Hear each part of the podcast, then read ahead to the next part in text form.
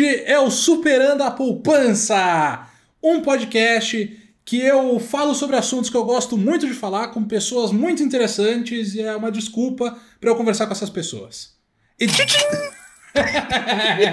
tá craque já. Olha! E dessa vez. dessa vez eu estou com Kaique Oliveira, também conhecido antigamente, eu não sei atualmente, né? Como Hard Sim. Bass. É, famoso, grande. famoso Hard Bass. E aí? Tudo e aí? bom, Marcão? Tudo, tudo certo. Beleza? Tudo Como certo. é que você está vivendo aí no seu mundo das finanças? Cara, cada dia um dia de cada vez, né? Muita loucura. Cada dia é uma novidade diferente. Às vezes eu acho que o mundo tá indo para lugares que eu não entendo. E é isso. É exatamente. É exatamente é por... sobre isso que a gente vai falar hoje. e é por isso que eu quis ter essa conversa com você hoje. Perfeito. É... Mas antes da gente começar essa conversa incrível, eu só queria que você me dissesse um pouquinho mais sobre você. Você, Kaique Oliveira, faz os vídeos do Ciência Todo Dia. Explica um é, pouquinho mais. Eu sou editor do Ciência Todo Dia, que é o canal do Pedro Loss, já uhum. fazem três anos. Eu edito desde 2018. É, faço os motions toda semana. É, eu e o Eduardo, o, também Eduardo Soldati, também conhecido como Flat no passado, para quem está acompanhando. Sim. Flat VT, grande Flat, Flat. Doteiro. E, e a gente segue junto, eu faço a, edição, as animações, e o Eduardo faz as artes. E estamos nessa pegada aí já fazem três anos. Da tá, hora, tá, tem da sido hora. incrível, a evolução tem sido muito interessante. Ano passado a gente fez um curso, que era o curso de física básica, foi também loucura. A gente fez 30 vídeos em três meses, todo, todos animados. E, bem, além do canal, eu também sou freelance é, animador, motion designer, editor, uhum. faço 3D também. E ultimamente eu tenho só trabalhado para o canal, mas a ideia é sempre também pegar outros trampos de fora. Então, Sim. E eu também tô aí nessa nesse nesse ramo há muito tempo. É, o, você me conhece há muito tempo, a gente se conhece, pra galera que tá ouvindo, eu e o Gore que a gente se conhece e acho que, tipo, da, nos primórdios do YouTube, 2012, é. 2013, quando os canais começaram a crescer. Sim. E aí eu acabei conhecendo todo mundo por causa do Marques, das famosas causas do Skype gigantescas que o Marques botava 30 mil pessoas e era um bando de moleque conversando, jogando. Sim. e eu é, continuo isso dali. Cara, deve fazer e... já uns oito Nove, nove anos ou dez anos já, cara, muito tempo. É, aí, uh, e não, e fora isso, eu, na, naquela época já eu trabalhava com, um pouco com isso, eu, na época eu tinha 13, 14 anos e vendia algumas coisas pela internet, foi aí que eu comecei mesmo, na época da intro do Marques lá, que era completamente loucura, uhum. e a partir daí eu fui sempre seguindo esse mesmo rumo, com no terceirão, quando eu tinha 16 anos, eu entrei numa produtora de vídeo lá em Ribeirão. Uhum. Eu morava em Ribeirão Preto. E aí eu fiz publicidade e propaganda, também por causa dessa área, voltado mais para essa área de criação e tudo mais. Então eu fui para fiz publicidade e propaganda. Me Sim. formei, aí eu me formei, mudei de cidade com a minha namorada e tô vivendo a vida um dia de cada vez no meio dessa pandemia. é, tá? é isso. E, bem, e agora é... estamos aí, né? Editando vídeos todo dia e também fazendo 3D, freelance tudo mais. É. Mas é, eu fiz também um trampo, acho que você talvez conheça, o Adolfeira, que é o Adolfo uh -huh, uh -huh, do YouTube. Conheço, ele, Tá, ele fez um rebrand dele que ele contratou eu e o Eduardo para fazer. A gente fez em novembro, outubro, por aí. Não, e isso é um isso trampo é... também, da hora. Então, não, eu tenho acompanhado seu trampo lá no, no uhum. Ciência Todo Dia, cara. Tá um trampo Obrigado. incrível, assim. Você é. do Flat, pelo amor de Deus. Eu fico impressionado toda vez que eu vejo uhum. lá. E é obrigado, impressionante obrigado. que vocês façam isso, tipo, toda semana, assim. É quase toda é, semana. Usualmente a gente faz os vídeos de dois a três dias, cada vídeo. Caraca, velho. Então, é arte um dia, animação no outro, acaba. Mano, mas é uma linha de produção foda aí, hein? Sim. É, a gente, bem, é, como a gente trabalhou, já trabalha há quase dois, três anos juntos, a gente desenvolveu um workflow que funciona bem. E hora. tá sempre evoluindo. A, a, ideia é sempre evoluir esse workflow para tentar deixar o mais fluido e menos trabalhoso possível. Porque Sim. é muita animação que a gente faz. É tipo assim, coisa de 30 telas por vídeo. Caraca, velho. Isso, assim, você tem que ter um computador fudido aí, né? é, ano passado eu fiz um investimento, ainda bem, graças a Deus, Goric. graças a Deus que eu comprei meu computador no final do ano passado, juntei uma grana. Eu comprei, eu tenho um atualmente um Ryzen 9 64 GB de RAM e uma RTX 3070. Tá. E é. Eu tento usar todo, todos os programas e arquivos que eu uso no SSD. Então eu não eu tento eu tenho que ter SSD grande para guardar as coisas que eu utilizo mais. Uhum. então, assim, é, foi um investimento pesadão, mas compensou muito, né? Porque, assim, é com isso que eu vi, se eu ficar passando dor de cabeça com isso, eu tô fudido. Não, é, então, exato. Valeu a pena e pelo timing também, né? Porque se fosse uhum. agora que você fosse comprar, é, não, minha placa de vídeo Ferrou. valorizou. Eu, porra, eu quase que eu tava. tipo, GME, tá ligado? Comprando para. dobrando em 24 horas. Uhum. Foi, foi basicamente isso. Minha RTX 3070, eu paguei 4,8 mil uhum. e tá 10. Tá 10. Meu Deus. Em coisa de 3, 2 meses. Eu tô maluco, não sei. É, bem-vindos, Brasil, né? Brasil. Brasil e mundo, né? Puta que pariu. Estamos, estamos na Terra Brasílias, onde as coisas estão ficando cada vez mais caras. Parece um ritmo impressionante. e aí, aí, já falando dessa loucura toda, né? É, okay. Eu já quero entrar no assunto que a gente queria uhum. conversar, principalmente aqui, que é, é. Criptoarte. É de por que um editor, animador, designer está no podcast de finanças. Não, o porquê disso? A, a, ideia, na verdade, é assim: aqui qualquer pessoa é bem-vinda. Então, falar ah. sobre dinheiro, todo mundo pode falar. Perfeito. Mas esse assunto é incrível. E ainda okay. bem que eu tenho você aqui para a gente conversar sobre isso, porque. Vamos lá. Eu tenho muitas dúvidas. Eu tenho muitas Comece. Dúvidas. Comece. Tá, ok. Criptoarte. Né? Vamos explicar primeiro o que é criptoarte. Seria uma arte digital, né? Então seria como se fosse uma imagem criada digitalmente. E aí uhum. pode ser um GIF até, né? Enfim, Sim. usando como exemplo. GIF, vídeo. Vídeo, Sim. uma imagem só, né? Uhum. Que um dos maiores precursores dessa arte é o, o Peeble, né? Como que fala? Peeble. Peeble.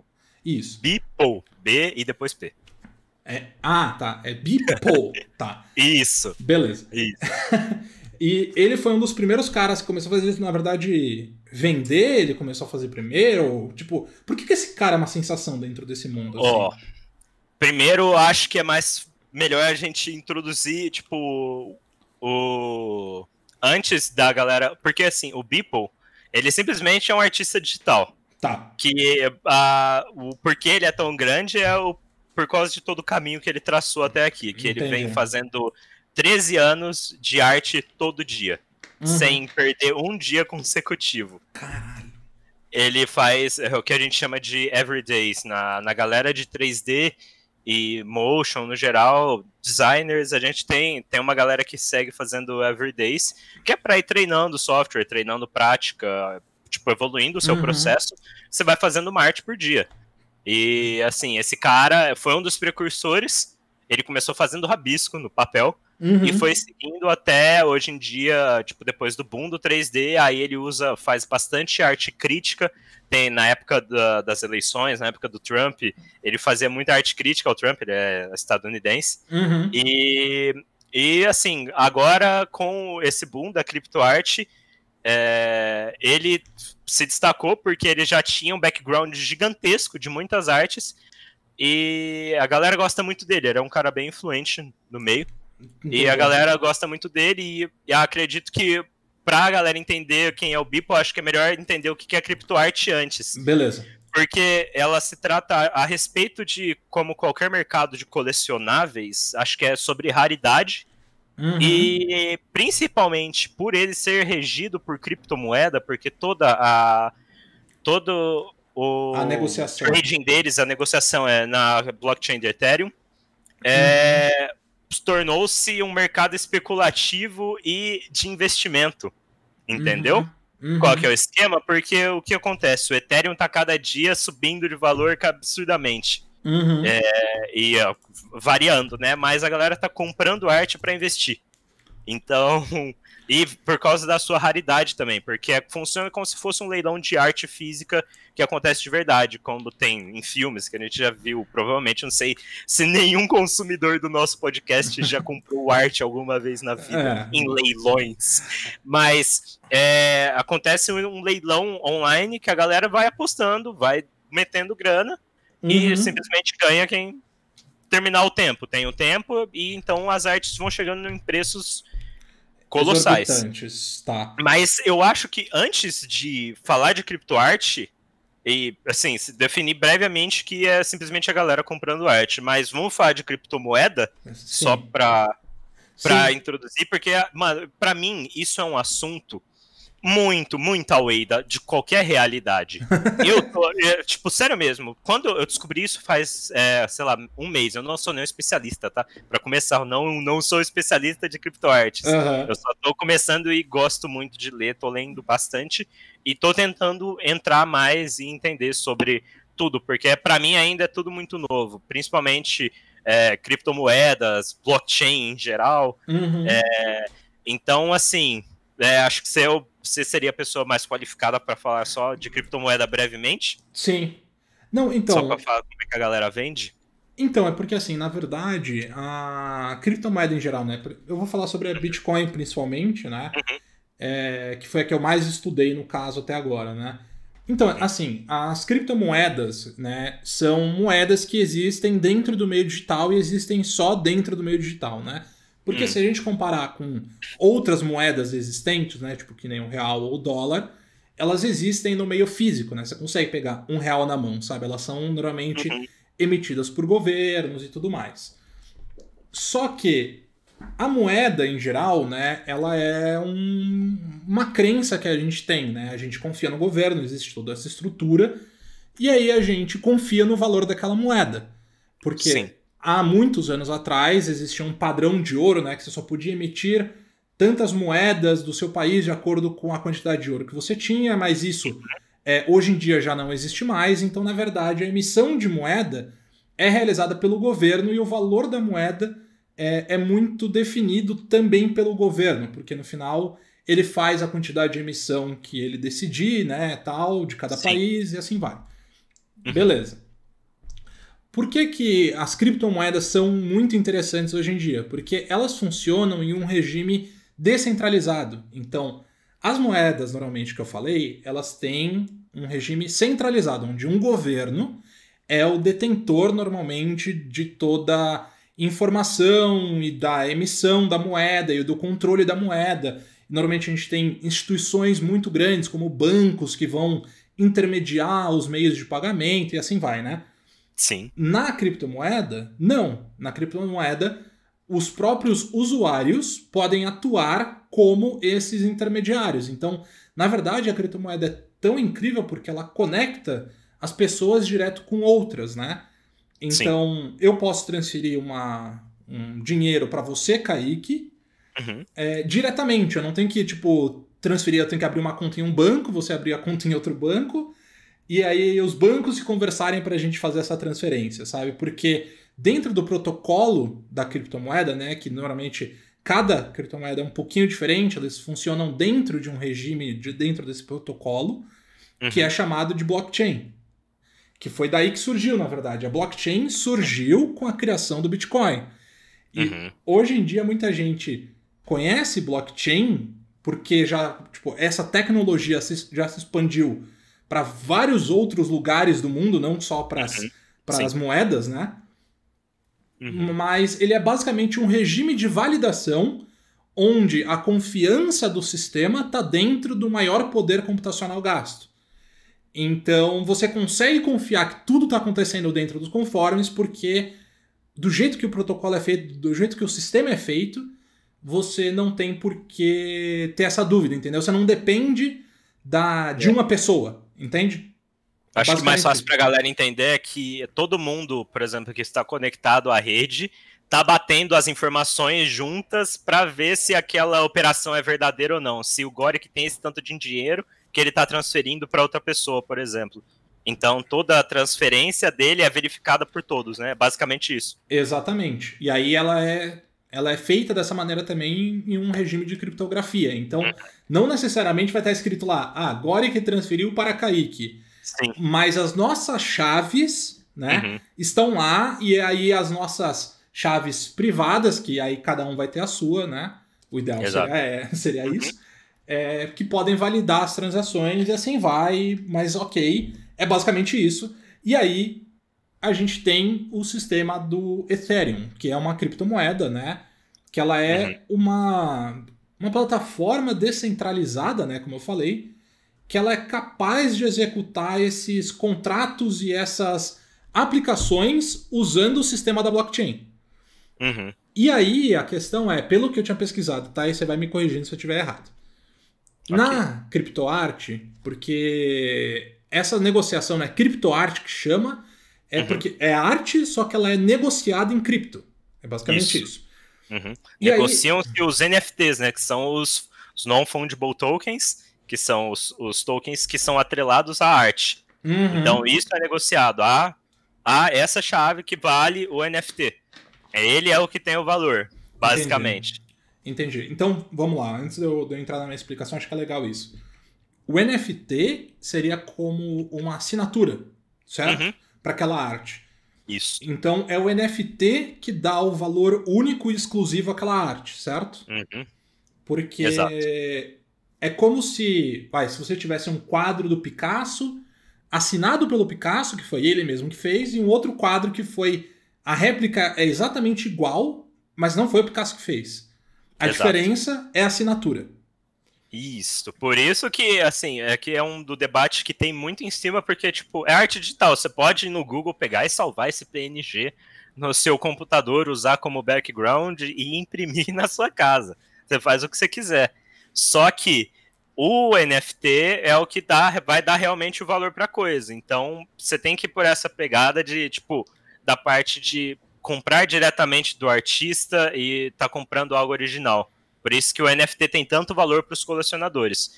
É como se você realmente estivesse comprando a arte do artista e pagando, sei lá, o que eles acham que é o, o que vale. Uhum.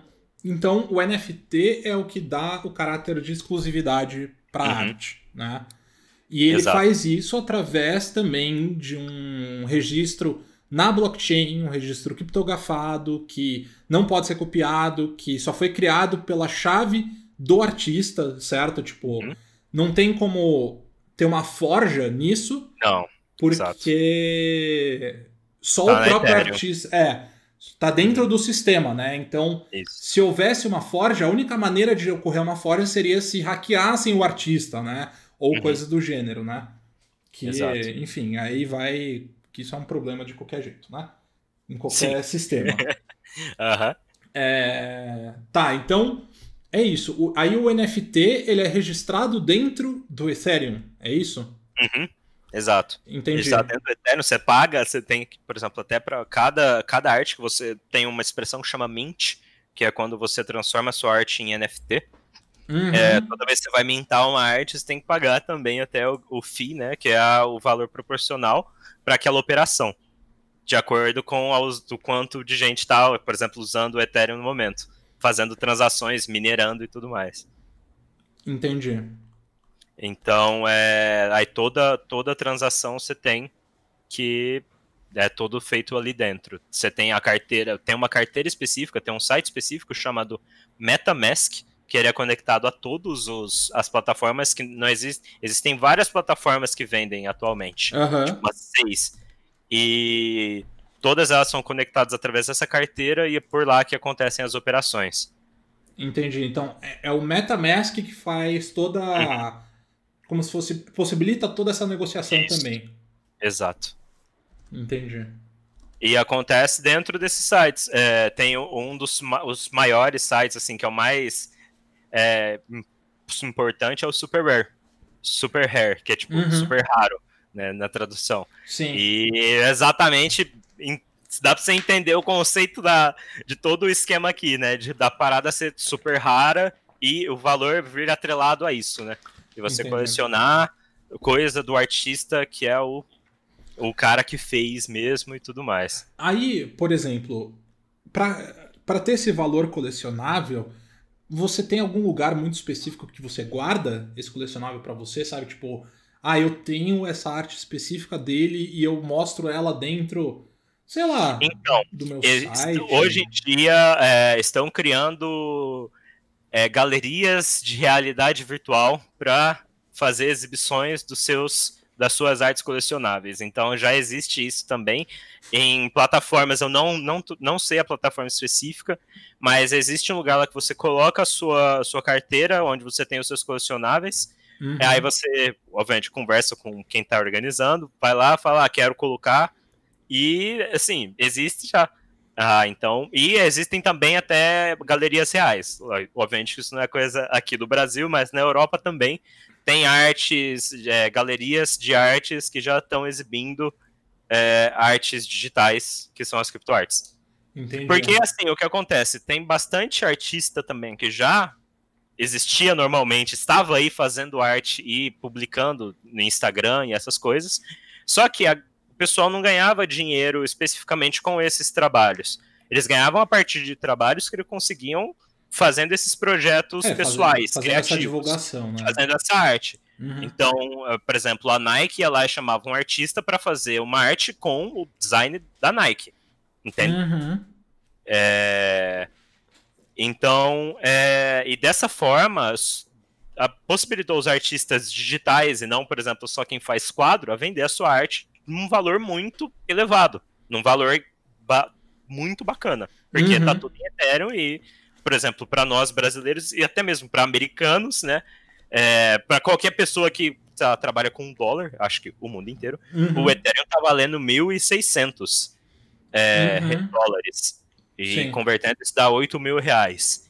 Então, é muita grana que está sendo envolvida. Tanto é que, tipo, cada dia vai batendo recorde de quantidade de dinheiro transferida de pessoas para pessoas. Sim. Nessa uma, rede. Uma coisa que eu acho que eu achei interessante também e que eu acho que é um dos pontos principais disso tudo uhum. é que dentro desse registro do NFT que é feito, é, todas as negociações que são feitas depois disso, por exemplo, você foi lá, fez uma arte, registrou NFT e vendeu ela por, sei lá, um, um Ethereum. Beleza, vendeu.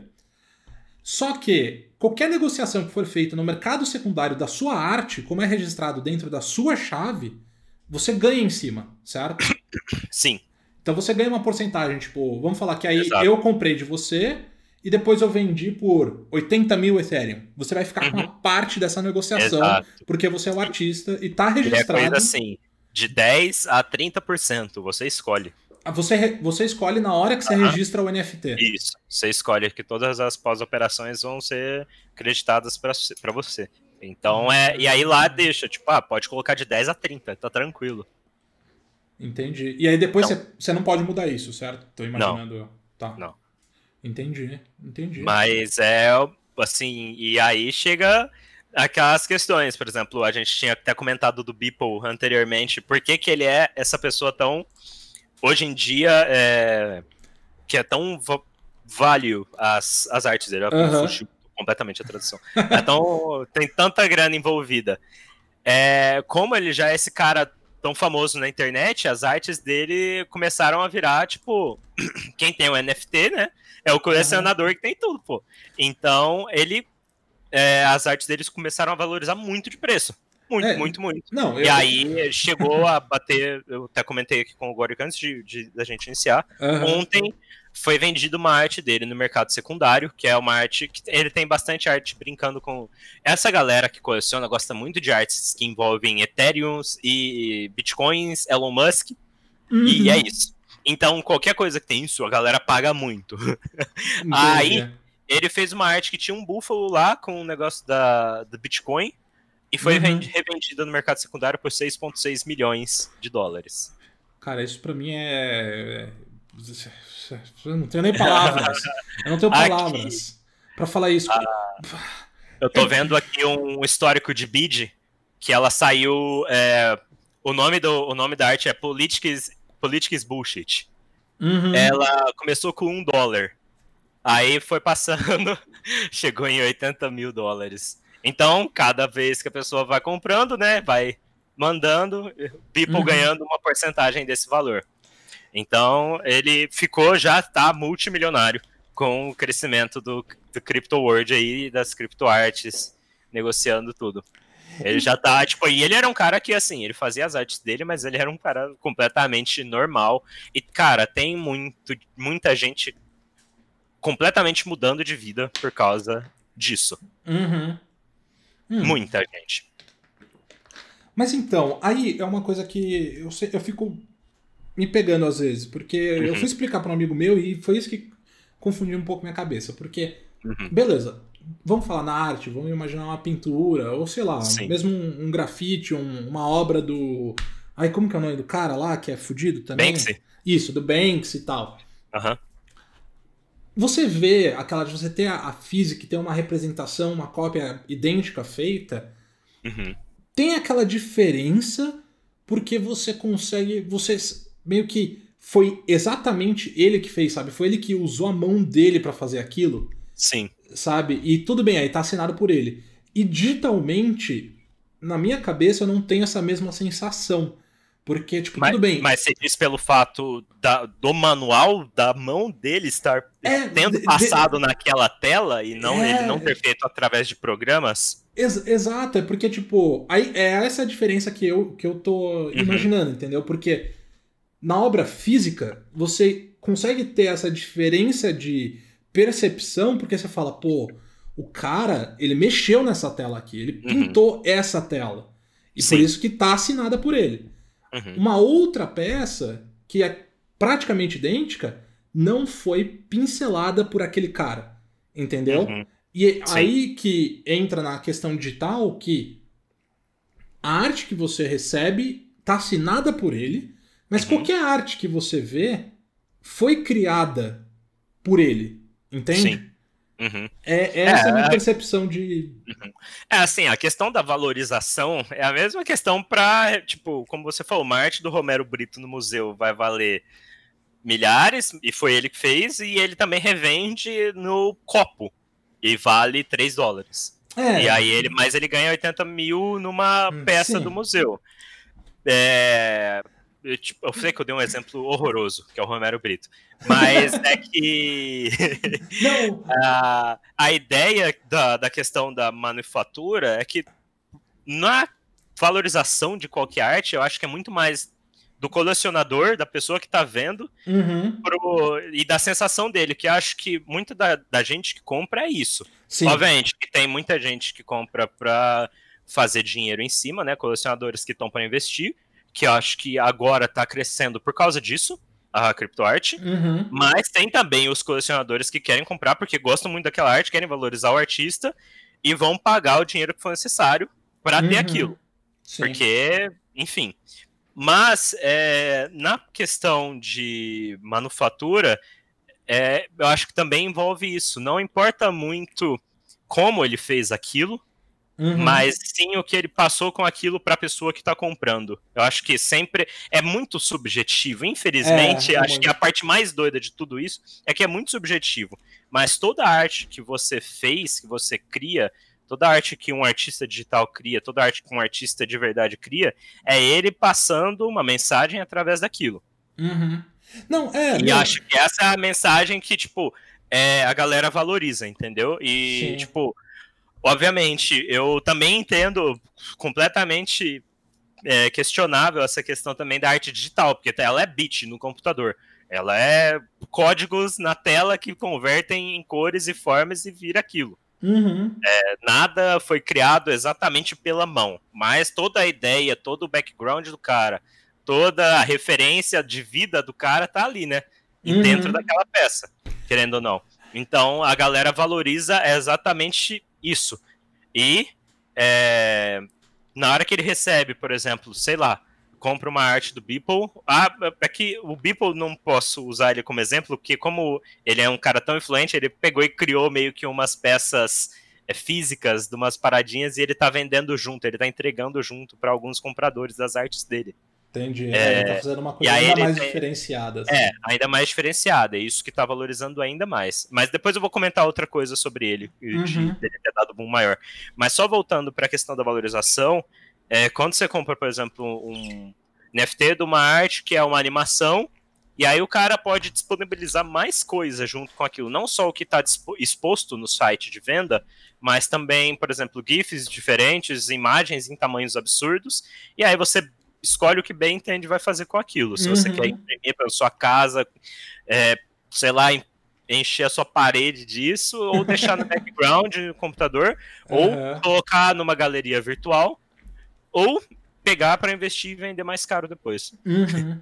Não, é, então, é uma questão, realmente, é, é muito subjetiva sempre que a gente está falando de, de arte, arte e né? colecionar arte, né? É muito subjetivo. E, e aí a minha questão eu levanto, acho que muito por conta de eu não, nunca ter estado nesse meio, entendeu? Tipo, nunca ter uhum. negociado arte e nunca ter me interessado muito em negociar arte, entendeu? Tipo, Sim. sei lá, o que eu mais me interessa, que eu coleciono aqui, é filme. Tipo, filme em Blu-ray uhum. eu tenho e eu coleciono. Uhum. então eu tenho um pouco dessa sensação. Mas é isso, eu acho que para esse mercado né, de colecionadores uhum. pode fazer muito sentido. E aí faz muito sentido você ter essa criação digital.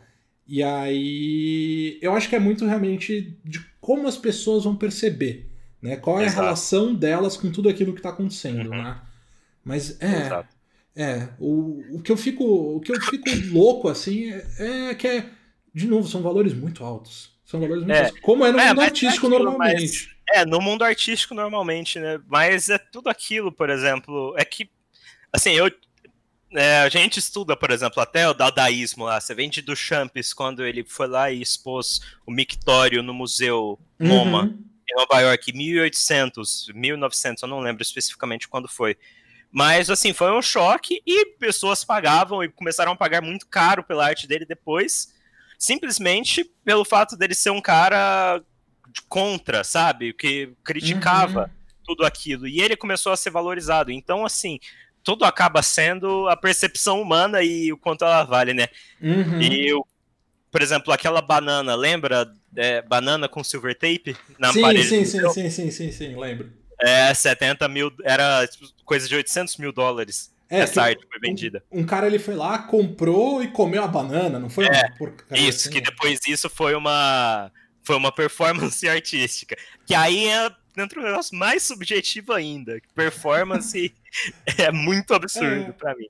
Mas, enfim. Aí é, é muito bizarro, porque você tem mercados colecionáveis de todas as formas, né? E o valor, acredito que é muito é subjetivo e especulativo também, sim, sabe? Sim. Por, por, exemplo, como é que é, é algo que eu até ia te perguntar, só que eu não quis te cortar. Mas, por exemplo, a Bitcoin não tem nada que prova que ela é tudo que ela é uma grande, para mim, eu, eu, entendo isso. É a galera botando dinheiro achando que aquilo vai vender mais caro depois. Não, não. Na verdade, não. É, é... Lógico que existem essas pessoas que estão meio que operando Bitcoin, né? Uhum. Então, assim como você tem é, com dólar e com real isso, sabe? Você tem Sim. fundos gigantes de investimento que às vezes uhum. compram um real com a ideia de que ele vai se valorizar e aí eles vendem mais caro depois. Ou Sim. dólar, entendeu? Coisas assim. Então, da mesma, da mesma maneira, dá para fazer isso com Bitcoin. Só que, uhum. de novo, a Bitcoin ela é uma moeda, ela é uma ferramenta. Então, é, o valor dela vai muito em relação ao valor que a gente percebe nela e a usabilidade dela dentro do, do mundo. Entendeu? Sim. Por Sim. isso que quando ah. Elon Musk vai lá e compra com a Tesla 1,5 bilhões de dólares em Bitcoin, isso é um marco muito significativo, por quê? Porque você tem um cara muito influente com uma empresa gigantesca dizendo: eu acredito que isso tem valor. Uhum. E por consequência, você tem dentro da sociedade mais pessoas se ligando e falando: opa, isso talvez tenha valor mesmo. Entendeu? Sim. E as pessoas começam a levar a sério. Quanto mais for levado a sério, e quanto uhum. mais é, ela for difundida e usada, maior vai ser o valor dela, né? Assim como o dólar hoje em dia vale muito, tipo, vamos pensar, né, numa nota de 100 dólares. Se você for pegar a quantidade de, de, todas as notas de 100 dólares existentes, tipo, uhum. pensa na nota de 100 dólares como uma coisa, né? Sim. Que é como se fosse um Bitcoin. E aí tem, tipo, milhões de notas de 100 dólares. Uhum. O valor dela é muito grande. Sim. Isso é uma das maneiras que você pode enxergar a Bitcoin. Só que, Entendi. por si só, tá. ela não tem valor nenhum. Tipo, ela é uma moeda. Uhum. Tipo, uhum. tanto faz.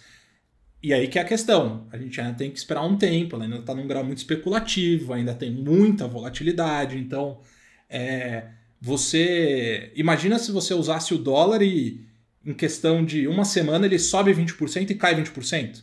Como uhum. que você vai fazer suas negociações em cima disso, uhum. entendeu? Uhum. Então ela ainda precisa ter um, um, grau maior de. De. como fala? Estabilidade? Isso, de estabilidade. Confiabilidade. Isso, e de confiabilidade para conseguir ser usada com mais frequência. Tá? Sim.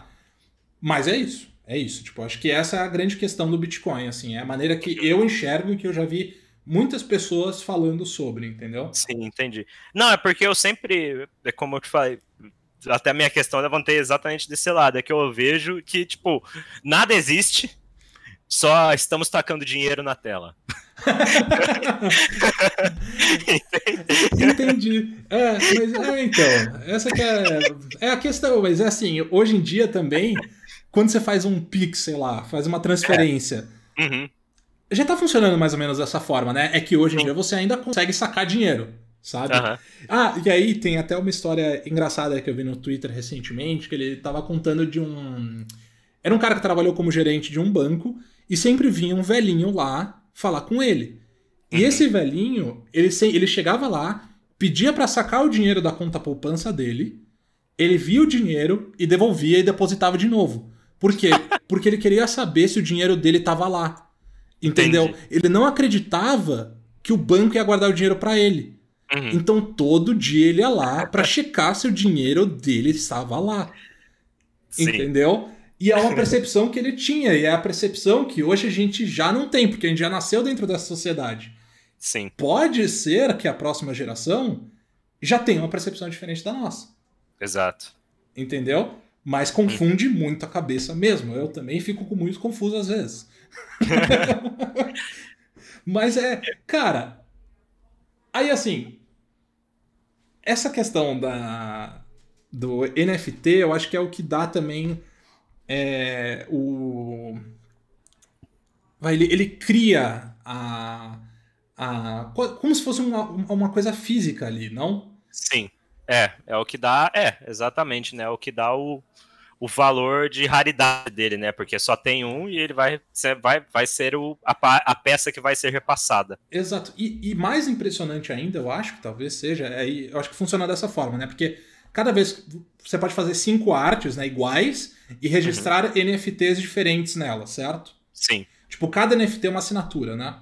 Exato. Então, e pode... aí você vende cinco versões dela Entendi. pelo valor que você quiser. Eu, eu por exemplo, uh, eu fiz um para aprender, para ver quanto que eram custos e tudo mais. Então eu fiz um, um NFT de uma arte minha, de uma arte minha, uhum. que eu já postei lá no Twitter, que é uma arte que tem uma nave e o fundo super colorido, muito bonito. Eu gosto muito. Uhum. E aí foi por isso que eu escolhi ela para pegar para aprender. Uhum. E eu criei cinco versões dela, então são cinco chaves diferentes, cada uma valendo 0.1. Entendi. Que é o mínimo possível. Não, mínimo possível é tipo zero. Você pode simplesmente tradar, ficar tradando a sua arte até que alguém vai lá, bida, bota um valor nela e vai subindo. Hum, não, entendi. Mas não então, tem um valor mínimo de Ethereum que você tem que pôr? Tipo, não, dá para você colocar zero também. Caramba. Mas obviamente você vai gastar para criar. Você gasta como toda, como eu já falei, para você mintar você gasta um gas fee uhum. que é equivalente ao quanto está sendo usado no momento da rede, quanto de, acho que processamento tem disponível para ser utilizado e tudo mais. Uhum. É, é, porque aí, aí eu acho que deve funcionar da mesma maneira que funciona o Bitcoin, porque é, quem faz toda a validação do sistema são os próprios usuários, são os mineradores, né? Uhum. E aí Sim. os mineradores eles têm que receber é, algo em troca pela mineração, e além do valor minerado da criptomoeda, ele recebe também um valor é, de quem está usando o sistema, né? Uhum. Entendi. Mas é, é isso. isso. E aí hum. que eu acho que é que o, o, valor se, se assimila bastante a tipo como se negocia arte hoje em dia, porque você pode ter negociação tipo a primeira assinatura do Beeple, sabe? Como, como se fosse, sei lá, a primeira assinatura do Picasso, sabe? Alguma coisa assim. Tipo, você tem a primeira arte que ele negociou, a primeira arte que ele fez está na sua mão ali, sabe? Exato, e, qualquer... e fica no registro, né? Sim, e aí qualquer pessoa pode validar, porque aquela chave que você tem, só você tem. Uhum. E isso tá registrado em sistema. Então, isso é, cara, é muito interessante, cara. Nossa. Eu fico fascinado com isso tudo e com exatamente os valores que estão chegando. Até voltando no Beeple novamente, a, a primeira, as, as artes dele estão chegando todas a milhões de valores. As primeiras que ele listou, uhum. que ele listou em um site chamado Nifty, que é um dos portais uhum. que vem nele. Podia ter listado em vários outros e criado NFTs e ganhado muito mais grana, até. Mas ele preferiu se manter exclusivo ali com essa exclusividade, ele conseguiu ir para um site de venda de arte física de verdade, arte uhum. não arte digital, que é o Christie's, que é um site também de colecionadores que vendem arte e ele é o primeiro cara que vai conseguir listar o NFT lá. E ele vai listar simplesmente a coleção dele das 5 mil. As 5 mil primeiras artes dele, que é de 2005 a 2000 e é, não sei, muito tempo. Mas 2019, é, ele vai agora. listar todas juntas? É, vai ser um NFT com todas. Aí é a que tá chegando. É, a galera já tá estimando em 777. ele listou em 777 mil, mil dólares. Tá. Mas deve, deve, deve passar valor. muito acima disso. Sim. A galera tá estimando que vai chegar em oito dígitos. Quanto é oito dígitos, Goric Dog, senhor Meu Deus oito dígitos, estamos falando uh -huh. de mais de 10 milhões de reais. 10 milhões de dólares. Ok. É, enfim. É a partir de 10 milhões, né? Os oito dígitos. Então, ok. E é absurdo. Então, por exemplo, a galera brasileira tem muito. Galera nova, 20 anos de idade, uhum. é, vendendo. Fizeram coisa assim de 500 mil reais convertendo em uma semana. Então, Aí que eu queria, eu, eu, queria chegar num ponto que eu acho muito interessante. Porque, assim, dentro desse mercado, a maneira que eu vejo, tá hum. rolando uma comoção muito grande, tá rolando muita loucura e os valores estão ficando cada vez maiores, sabe? Sim. E aí eu não posso deixar de ser um pouco cético e falar, mano, tem algo estranho acontecendo, sabe? Uhum. Mas. Completamente. A... Então, tem algo muito especulativo e muito estranho. Uhum. Porque, cara, o mundo, o mundo de negociação de artes já é, tipo, quando a gente trabalhava em banco, tipo, a gente já aprende que negociação de arte e tudo mais, quando começa a vir muito dinheiro de trade de arte, de venda de quadro, não sei o quê, você tem que ficar esperto porque pode ser lavagem de dinheiro, sabe? Sim. Porque, de novo, os valores são subjetivos, né? Então. Como que você sabe se aquelas negociações que estão acontecendo não estão sendo realizadas com o propósito de inserir um dinheiro que foi gerado de maneira maliciosa dentro do mercado financeiro para ficar tipo livre, entendeu? É, ele tá limpo, né? Sim. Então eu sinto que isso pode estar acontecendo também, como pode muita gente estar sendo levada pela ganância de querer ganhar muito dinheiro e estar tá negociando as artes, né? Uhum. Mas de qualquer jeito, assim, se você for querer entrar para especular em cima disso, tem um risco grande aí, toma cuidado pra caramba. Você pode ficar muito rico e ganhar dinheiro, Lógico Sim. que pode. Assim como Exato. você pode ganhar dinheiro com day trade e tudo mais, mas, cara, cuidado. Assim. É, o, é, assim, a galera, quem é colecionador e tem, tá fazendo isso, tem que ter muito conhecimento do que ele tá fazendo, porque não é qualquer arte que você vai colocar que vai vender. Eles só vão comprar, Sim. por exemplo, se o artista já tem um backstory todo, sabe? Então, é, tem que ser feito muito essa análise do que, que tá rolando, né? E assim, e aquilo, valores tá astronômicos. Tá valores astronômicos. Um Ethereum, 8 mil reais. Então, assim, qualquer bid seu já é um valor muito alto. Sim. Muito alto, porque você também tem que pagar a transação. E para quem ganha em real, tá tendo que pagar em dólar. Sim. Entendeu? E aí, aí só, só um, uma correção ao meu comentário. Talvez você consiga fazer mais dinheiro aqui do day trade, tá? Só deixando claro. É. porque day, day trade. Mas, é. mas enfim. É... Essa parte, mas essa parte de lavagem de dinheiro e é, entra mais inteiro na, na, na cryptocurrencies em geral, né? Porque ou não, você acha que não? Cara, eu acho que assim, hoje em dia, tá? Hoje em dia você já tem a partir de 2019 nossa uhum. querida é, nosso querido imposto de renda, né? Nossa Polícia Federal, nossa Receita Federal uhum. já começou a pedir para você declarar suas criptomoedas. Né? Hum, então, se você tem criptomoedas, você já tem que declarar isso no seu informe de rendimentos e o caramba tal. Agora, você fala, ah, eu não quero, porque, pô, criptomoeda, como que eles vão saber?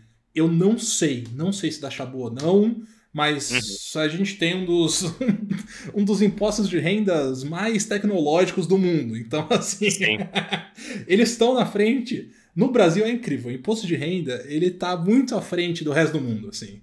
É impressionante Caraca. a tecnologia que a gente tem aqui no Brasil, assim, é impressionante. Uhum. Mas, enfim, hum. é, o ponto que eu queria chegar é que, tipo, ok, você está negociando, beleza, vai lá, toma cuidado. Mas o que é muito interessante é para os artistas. Para uhum. quem produz a arte. Isso eu acho muito legal, sabe? Tipo, você tem essa possibilidade, assim como você tá, tá pensando e tá imaginando e talvez entrar nesse mercado, tipo, para você, ok, você tem um custo de pagar o NFT, né? Sim mas você pode ser muito bem. Você pode ter um retorno muito grande. Você pode vender Exato. a sua arte na internet, melhor do que vender sua arte na praia. Melhor ainda. Não, e é para artista é algo muito diferente. Para quem trabalha com motion, digital art em geral, porque quando a gente. É que aqui no Brasil é muito diferente a situação se você comparar com o resto do mercado do mundo. Aqui, é, o mercado audiovisual em geral é muito mal valorizado pra galera de produção. Uhum, entendeu?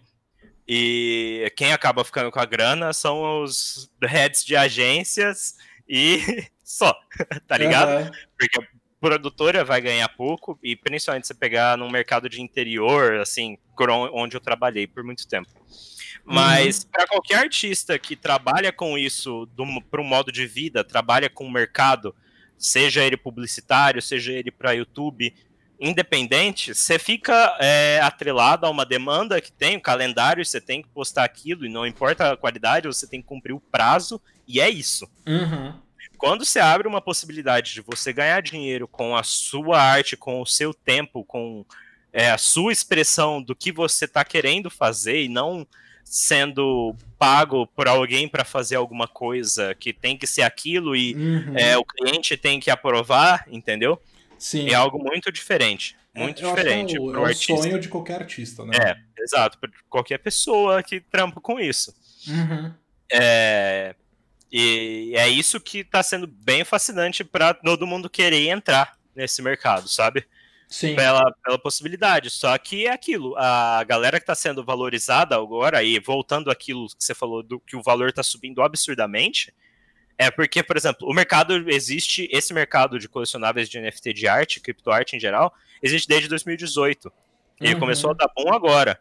Porque os grandes artistas entraram e começou e aí começou a valorizar absurdamente e uhum. começou a ter essa pegada. E também o que está acontecendo junto é a valorização absurda da criptomoeda em geral. Todas. Né? A, a Bitcoin e Ethereum, principalmente. Uhum. É, então, começou a subir junto, começou a subir também o dólar junto, é, para o mundo, por causa de pandemia e tudo mais, é. o mundo está acabando. É, Uma visão e, acontece... e aí a galera começou a... E aí acontece isso. Agora as artes estão uhum. chegando a valores absurdos. Mas assim, não é para todo mundo que vai acontecer isso. Essas artes estão chegando, a gente fala delas porque, né, é o que está chamando a atenção agora, porque são valores estratosféricos. Uhum. Mas é, não vejo que isso, isso vai continuar, obviamente. Eu acredito que, é, principalmente o que eu também comentei com você antes, a Grimes, cantora, na mulher do Elon Musk, uhum. é, lançou música através de NFT. E cada música era coisa de 5 mil dólares e ela lançou 300 versões. E ela uhum. fez 20 milhões de dólares hoje. Caraca, velho. Mas aí, uma coisa das músicas. Uhum. Ela, ela, ela, tipo, ela vendeu só digitalmente ou ela, tipo, tá disponível no Spotify, mas ela vendeu umas cópias assinadas é, eu não sei, eu não. Essa. Eu fiz a notícia bem por cima, eu não fui atrás para saber. Tá. Mas é, eu acho que não vale nem tanto. Eu, eu acho que foda-se se tiver no Spotify, a questão é o NFT, uhum. né? Vem daquilo. Então é, você tem uma música assinada da Grimes e provavelmente ela vai ser a primeira mulher a pisar em Marte junto com Elon Musk. Entendeu? o, que, o que vem junto tudo que vem junto pra galera valorizar tanto, por exemplo, uma música dela. Uhum. Lá. E acredito que isso vai abrir as portas completamente para muitos artistas, não só de é, artes visuais e como música também, vão Sim. começar a, a cada vez crescer mais dentro desse meio. Sim, é, então, eu acho Porque que... já se, desculpa interromper, já se Imagina. vendem vídeos com, é, é, tipo, som, dá pra você vender vídeo com som, então estão fazendo, tipo, músicas e arranjos específicos só para os vídeos. E, uhum. querendo ou não, é audiovisual, né? Então, música também já tá vindo junto e vai estourar em breve, se não amanhã. Você... Como tudo desse mundo está acontecendo de forma completamente absurdamente rápida, já já também. É, então. E aí você viu primeiro aqui no suposta, superando a poupança, superando a poupança. Superando a poupança?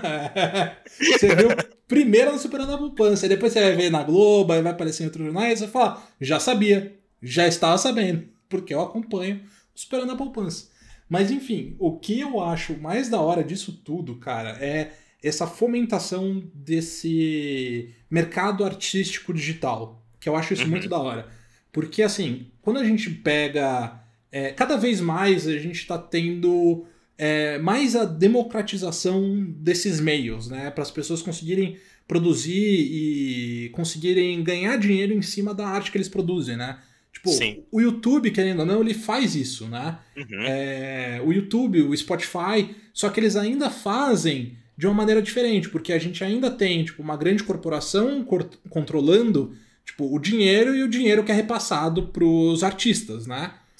Nesse caso, quando a gente está falando de fazer essas trocas e essas vendas e essas negociações através da blockchain, é muito interessante porque é, as pessoas trocam entre si e o artista ganha diretamente.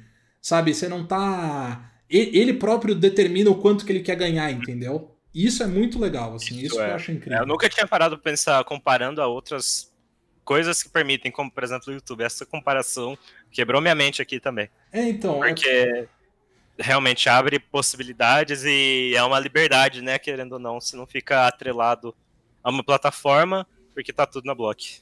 Exatamente, tá tudo, tá tudo na blockchain. Agora, não sei, eu, eu acho que, cara, é isso que eu fico. Eu começo a pensar assim, e eu falo, cara, quantas mais coisas que vão surgir que vão ficar bugando a minha mente assim. E tipo, eu devo fazer algo a respeito? Eu não devo? Será que eu devo, às vezes, entrar, sabe? Uhum. É, é uma coisa que, tipo, nesse caso específico, tá? Eu, do meu lado mais conservador, eu olho para isso e Tipo, comprar e vender artes não é meu negócio, não entendo, uhum. não estou dentro do meio, então não vou fazer. É, sim. Mas se eu estivesse dentro desse meio, tipo, cara, eu acho que eu veria qual que é, sabe? Se uhum. eu estivesse dentro desse meio, eu acho bem interessante, assim. Você tá participando de uma de uma coisa nova, assim. Pode ser que não dê nada. Pode ser que não uhum. dê nada, por isso que você também não deve arriscar muito dinheiro nisso, né?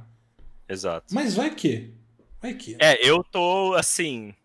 É, se eu tivesse dinheiro, eu com certeza teria comprado uns Ethereums para comprar, porque assim, eu. É, é tudo a questão também de quem chega primeiro, né? Então, isso está começando exatamente agora a estourar. Então, uhum. tentar pegar a vanguarda do, do, esquema, é, pelo menos eu vejo como uma oportunidade. É toda questão de oportunidade também. Vejo como oportunidade. Mas, uma hora também isso não vai durar para sempre, porque a gente também tem muitas questões negativas, né? Da uhum. blockchain em geral, que é o custo de energia disso tudo. E tá, tem sido levantado pra cacete.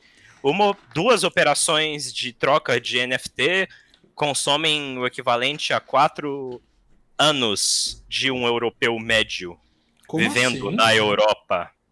Por causa de todo o custo de da blockchain em geral. Não é só a transações de NFT, não são só transações de Ethereum, com qualquer transação de criptomoeda.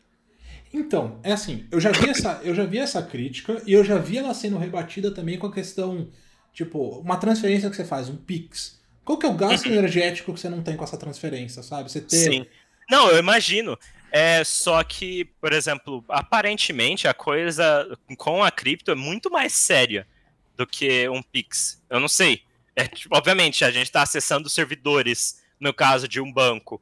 Né? Acredito, no caso de uma operação bancária de Pix ou um cartão de crédito, a gente está acessando servidores que também já estariam consumindo energia. Uhum. Só que no uhum. caso da, da, do, da blockchain, a, a, cada vez que a gente faz uma operação, os computadores têm que estar tá ligados, né? Tipo, uhum. todos operando junto. Então eu não sei como é feito exatamente esse cálculo, mas é assim, o gasto de transações de blockchain é algo que assim, todo mundo está falando que é muito absurdo e estão tentando ver o que fazer sobre. Uhum. Mas assim, tem muita gente que já não está entrando ou está saindo por conta disso. Tipo, o bagulho começou ontem, já tem galera já surto total. Mas, então, mas é. tem é assim. acontecido assim, isso. é, normalmente você tem os dois extremos. Você tem quem tá muito muito animado com tudo isso, tá é, em êxtase com tudo que tá acontecendo e só vê pontos positivos. E uhum. você tem as pessoas que só veem pontos negativos e só fazem críticas e querem ficar longe. E Sim. o ideal é você encontrar um equilíbrio aí no meio e tentar entender e tentar pesar esses dois pontos, assim. Uhum. Eu acho que esse é o, é o ideal. Eu vou ver se eu acho esse artigo pra você dar uma lida depois, que eu acho que você vai achar eu muito acho... interessante. Sim. Que eu acho que é, isso vale para tudo, não só realmente a transação de NFT ou da Ethereum. Uhum. Mas é, era coisa assim, de gastar anos de energia. Alô, Kaique?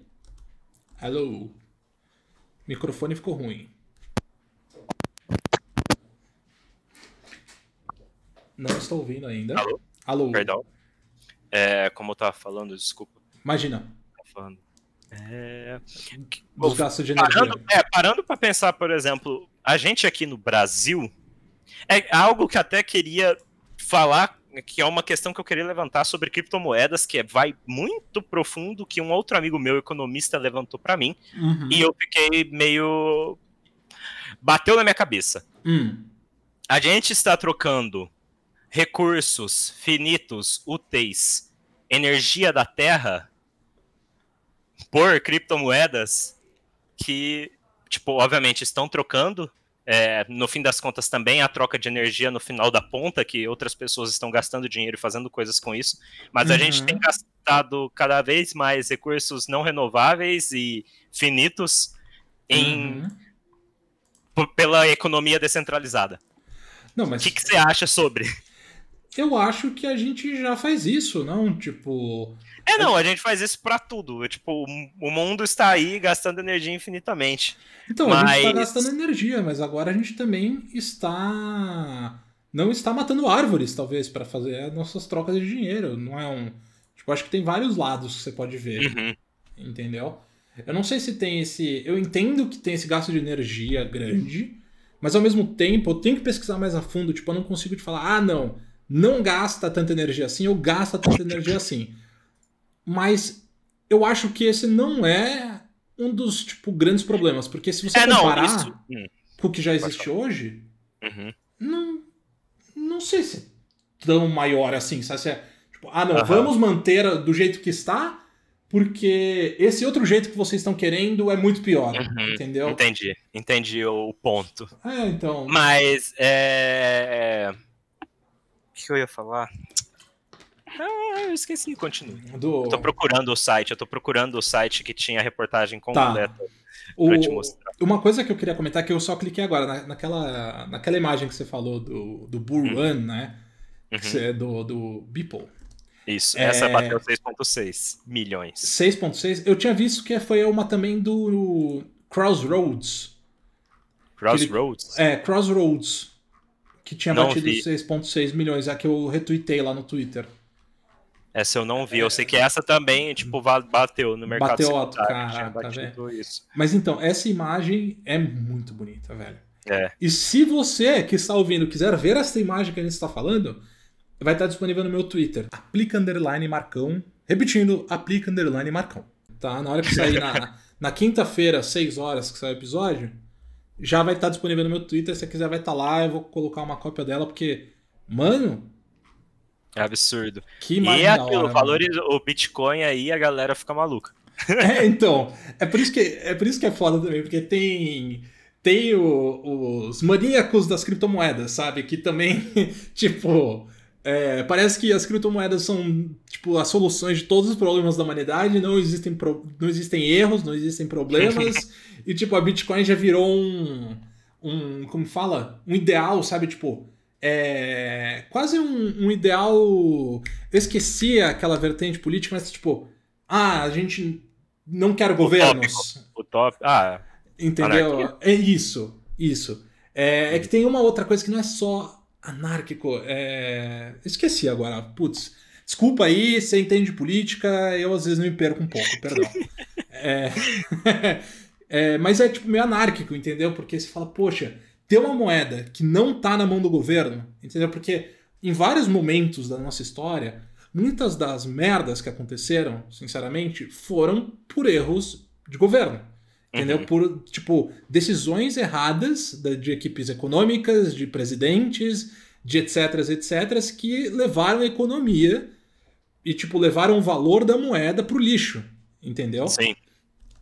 Então, você ter uma moeda onde não existe esse dedo do governo é muito interessante. Uhum. Mas ainda precisa ser muito estudada e muito questionada e tudo mais. E aplicada também, né? É, Exato. isso que é, tipo, acaba sendo que o mundo está maluco, tudo está sendo inventado agora e tudo está acontecendo agora, né? É, então... Vamos ver para onde que isso aqui vai levar. É, e é muito difícil, né? Futuro. É muito difícil a gente se colocar, tipo, a gente está vivendo dentro de um momento histórico, né? É muito difícil você pesar o que está acontecendo, os caminhos que vão, vão ser levados, entendeu? Uhum. Mas é aquela coisa, eu tenho uma visão muito muito positiva pro que tá vindo por aí, assim, eu acho muito interessante. Uhum. Eu gosto, eu gosto muito de, de tudo isso da criptoarte, o que tem possibilitado para os artistas principalmente. E a valorização da arte em geral, né, a valorização da mão de obra do artista, que não acaba, acaba não só caindo para isso, mas também o cara vai pensar melhor em pegar uma arte comissionada para fazer um trampo é, de motion, por exemplo. Então você acaba abrindo o mercado para outras pessoas também. Sim. Entendeu? Essa galera que já era muito boa, que vai provavelmente parar de trabalhar pela grana que eles fizeram, sabe?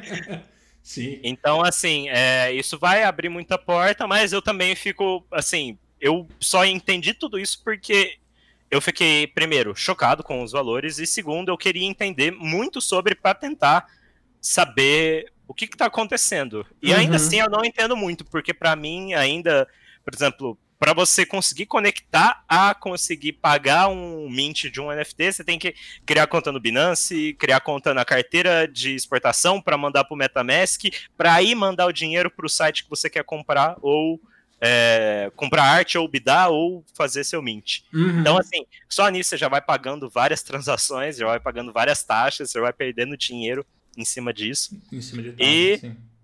é, pra gente que ganha em real, é, dói. complicado, dói, dói, dói bastante. É, dói, dói na hora de pagar, mas na hora de ganhar, né? Mas assim, tem. É, na hora de ganhar, pelo amor de Deus. Mas assim, tem muito brasileiro já fazendo e ganhando uhum. dinheiro com cripto, a maioria deles é a galera de 3D, o que tem mais, o que tem mais valorizado hoje em dia é a galera de 3D, mas grandes artistas que até mesmo que fazem pintura digital, pode ser, ou até mesmo faz pintura de verdade, tem gente uhum. já vendendo artes reais, por exemplo, que não são da Europa, sei lá, onde existe isso.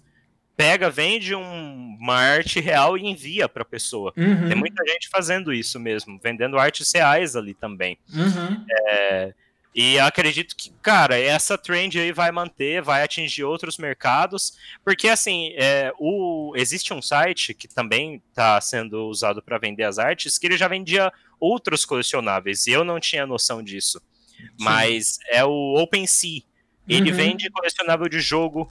É, eu não sei qual jogo especificamente tem itens colecionáveis tão caros que eu abri aqui. Tem um Wizard com uma blusa azul de 4 Ethereum. Então, assim, não sei que jogos são, mas todos os tipos de colecionáveis é, já são, já eram tradeados de certa forma aqui via, block, via blockchain, né, via Ethereum, uhum. e agora tem, tem esse boom. Então vamos ver para onde vai isso aí Sim. e também tomar, eu vejo também, eu tenho muito, eu fico muito com o pé atrás do nosso futuro por conta de o mundo estar acabando de que o, estamos usando todos os recursos possíveis e tudo isso aqui vai acabar. Eu tenho esse medo. Sim. sendo bem honesto. E eu vejo isso principalmente vendo. Eu te mandei até o link, depois a gente pode até colocar para o pessoal também. Uhum. Sobre o custo. Vamos ver como é que eles calcularam. É um, é um artigo grande, mas tem que dar uma lida profunda. É. É, e ficar atento com isso, porque, velho, eu sei lá, né? Então... Mundão, a gente só tem aqui para viver. então, sim, eu acho que é uma questão que tem que ser levantada. Eu acho que para tudo, assim, é uma questão importante, realmente, uhum. porque eu, eu, também tenho esse, esse medo, esse receio, eu também, às vezes, não sei se é a ansiedade do mundo, né, da nossa geração também, né, de tipo, uhum. tudo te, te deixa ansioso e você fica tipo, mano, não é possível, uhum. o mundo tá indo pro, pro inferno, os recursos estão acabando. É, não, aí você vê os. Aquecimento global e tal. É, a, não, a galera não tá produzindo mais chip porque não tem silício, aí, assim. É, então. Então, aí foi. então, aí foi uma coisa que o, o Ed tava falando no, no podcast que saiu é, domingo, eu acho, que ele tava falando sobre essa questão do, do silício, né? Que tava acabando e uhum. tal, não sei o quê. E ele tava super preocupado e super pessimista. E eu, normalmente, apesar de eu ter essa visão e eu fico preocupado, eu tendo a ser otimista uhum. para isso tudo. Eu falo, tipo, ok, provavelmente a gente vai passar por momentos bem complicados Vai, vai Mas... chegar um asteroide aí pra gente minerar. é isso que você tá pensando, né? Não, eu acho que assim. Mas eu quero viver isso vai, também. A gente vai encontrar uma, uma solução. Aham, não, precisamos. Entendeu? E aí é isso, tipo, as coisas estão uhum. mudando muito rápido, essas uhum. as criptomoedas. É assim, eu acho que mais do que criptomoeda, tá? Eu acho que a blockchain é uma das grandes revoluções que aconteceram nos últimos anos, assim. Posso Pô, falar um uso interessante é de blockchain que eu trabalhei com quando eu trabalhava na produtora e Sim. é um negócio muito louco. É registro imobiliário. Hum. Registro imobiliário na Europa já é feito, na Espanha, por exemplo, é feito todo através de blockchain, porque como é que é passado uma escritura de um imóvel, por exemplo? Você tem que ir lá no cartório, é, registrar, registrar uma grana do caralho, aí tem que ter a assinatura do escrivão e a assinatura de todo mundo. E agora está sendo, estão querendo implementar isso no Brasil.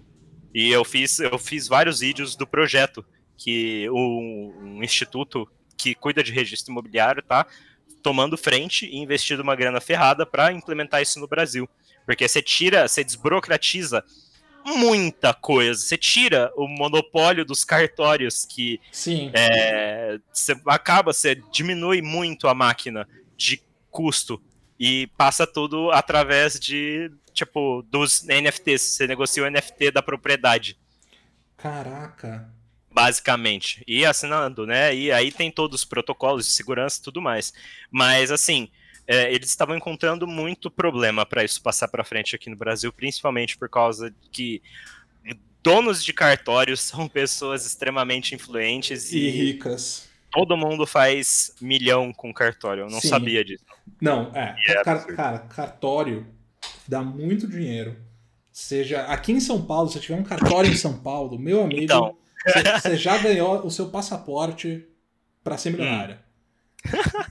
oh, e algo muito interessante também, que não ajuda só na parte de questão de compra e venda, mas você ter todo o histórico de toda.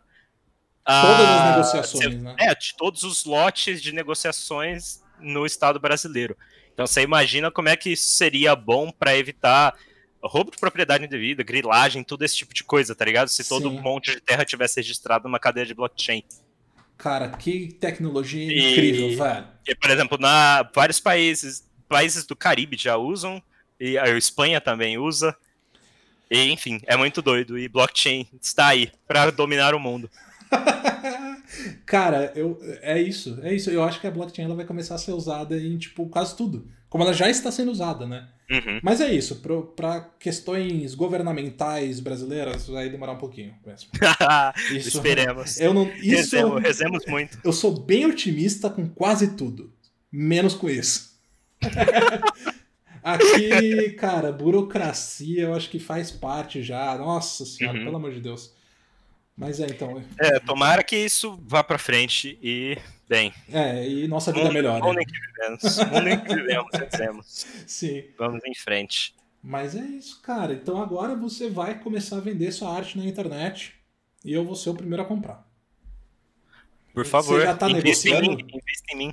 Eu, como eu falei, eu listei uma, mas ainda não apareceu nenhum comprador. Eu listei Sim. bem pra, pra aprender mesmo. Então, A minha ideia, a minha ideia agora é assim, dar uma distanciada de trabalho, pegar um tempo para estudar uhum. e aí a partir disso começar a postar meus processos e tudo mais e aí conseguir tentar entrar nesse mercado de vez. da hora, mano. E aí, eu vi que você tava, na verdade, com um outro nome, não? Tipo, Eu tô. Eu fiz um novo arroba porque é, esse mercado é basicamente gringo, né? Então, para brasileiro, brasileiro a gente não, tem- não consegue nem comprar um Ethereum, tá ligado? Então, é, eu comecei um novo arroba que é o Neo Eagle, Neo underline underline Ego, e para começar essa nova empreitada aí com os 3Ds e tudo mais, e com essa nova parte de estudo, principalmente focado para essa parte de tentar entrar no crypto world, assim, Uhum. dessa forma. E tá indo, velho. Da Eu hora. tá da bom, hora. tá indo bom. Da Comecei hora. agora, mas vai dar certo. Estou vai, confiante. vai, vai dar certo. Eu, eu tenho plena confiança nas suas capacidades aí, por tudo que você fez, velho. Pelo amor de Deus, você tem. Muito obrigado. É um talento foda obrigado, aí, velho. O... E uma outra coisa que eu queria perguntar é. Uhum. Porque normalmente dentro dessas negociações maiores tem um crivo muito grande, né? Que você até comentou de tipo, ser difícil de entrar nesse mercado, né? Sim. E tipo, como, como que você faz? Você pede, você fala, tipo, ó, eu quero colocar minha arte aí. Então, alguns sites, por exemplo, o Super Rare, Nifty e outros, é, tem, que tem alguns que você precisa de convite ou a curadoria deles te aprovar para entrar no site. Hum. Então, esses eles conseguem uns valores bem mais altos, Entendi. entendeu? E aí você tem o OpenSea, que já vende outros colecionáveis, e tem as artes, tem o Rarible, tem outras plataformas que você consegue colocar gratuitamente, obviamente, pagando seu NFT, pagando, para mim, tá, todos, você vai ter que arcar com o custo, não importa, é, Uhum. para mintar a sua arte, mas é, tem as plataformas gratuitas e aí nessas são mais difíceis para você se destacar. Mas assim, é, como o mercado está começando agora, a galera está se unindo e muita gente tem, assim, artistas grandes pega para ajudar a galera pequena. Então muita gente está tipo retweetando, mostrando, ah, é, esse cara aqui vai ser promissor. Então Uhum. é, a galera tá se ajudando bastante. Artistas Ah. grandes que já fizeram a sua grana no. Já fizeram a sua grana aqui já estão ajudando outras pessoas, entendeu? Da hora, velho. da Então, hora assim, isso. é bastante disso. Eu é, fazer essa network, entrar em contato com o mercado e fazer você ser conhecido. Eu, tipo, ficar postando, entrar mesmo assim. Você tem que botar um, um trabalho ferrado na sua divulgação e networking para você conhecendo as pessoas e a galera aí te divulgando. Interessante, velho. Da hora isso. Tô, tô. Sei lá. Então, eu- eu aí vou ter- tá começando, aí a com- comunidade brasileira tá se unindo agora, Uhum. aí a galera tá se ajudando, sabe? Então, assim, vai, então, ainda tá, tá engatinhando, mas assim, é um futuro completamente muito promissor pra gente. Cara, é. Eu vou ter que tirar alguns dias pra absorver tudo isso que a gente falou aqui. É difícil, é difícil. Eu, eu ainda tô meio baqueado de toda essa informação. E principalmente porque tudo acontece muito rápido, né? É, então. Mas, isso é cara, absurdo. eu acho também, daquilo lá que você falou da música, eu também acho que vai ser.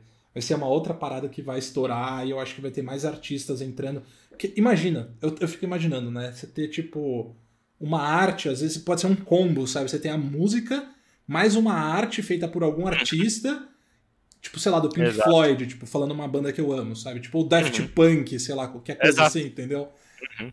Tipo. É, e assim, e querendo ou não, assim, ok, os caras já têm muito dinheiro, mas eles estão, a galera tá conseguindo fazer milhões com isso. Milhões Uhum. a mais no bolso, quem não quer? Sim. Até mesmo a mulher do homem mais rico do mundo. tipo, ela, ela literalmente não precisa de mais dinheiro. Exato. E ela fez 22 milhas hoje. Bom, muito bom. É que dinheiro atrai mais dinheiro. Essa é uma realidade É que eu aprendi. É, Mas- e se você pensar que agora toda a arte dela vai ser hipervalorizada porque a primeira saiu 22 milhões, É, então. então. que coisa. Enquanto isso, por enquanto, eu continuo fazendo meus vídeos no YouTube e pagando pra trabalhar, mas espero que não por muito tempo. Rezemos, eu também. Rezemos, rezemos.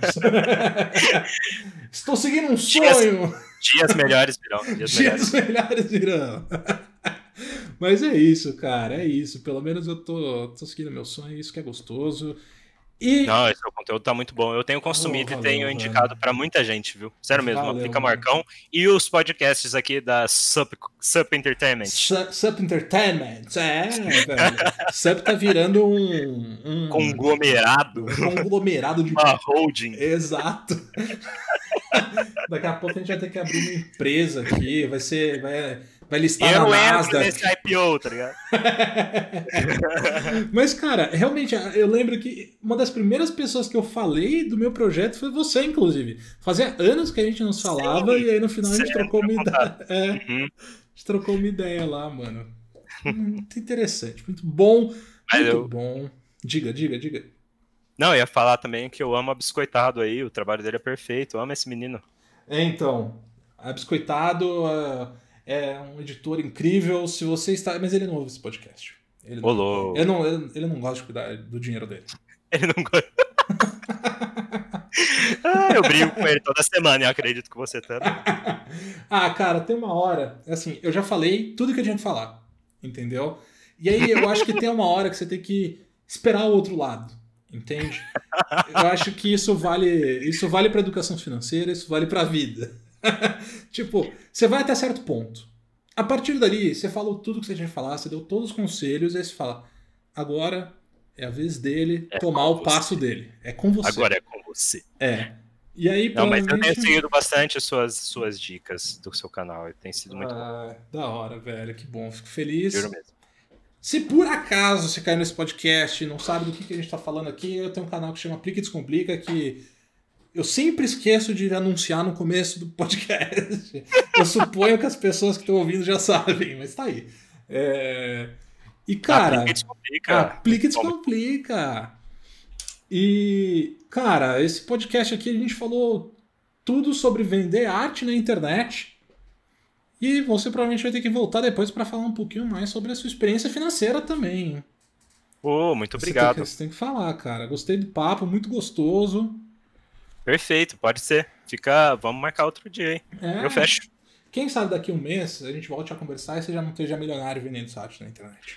Olha, olha, você fez eu arrepiar agora, meu amigo. Nossa senhora! não me fala uma coisa dessa, mas ó, dias melhores virão. Estamos rezando, estamos correndo atrás. Vou estudar bastante. É isso. Correr cara. atrás é o principal, é o que não pode falhar. é, tá certo. Ah, Fechou, valeu, Kaique, cara. Muito obrigado pelo papo. Valeu, gente.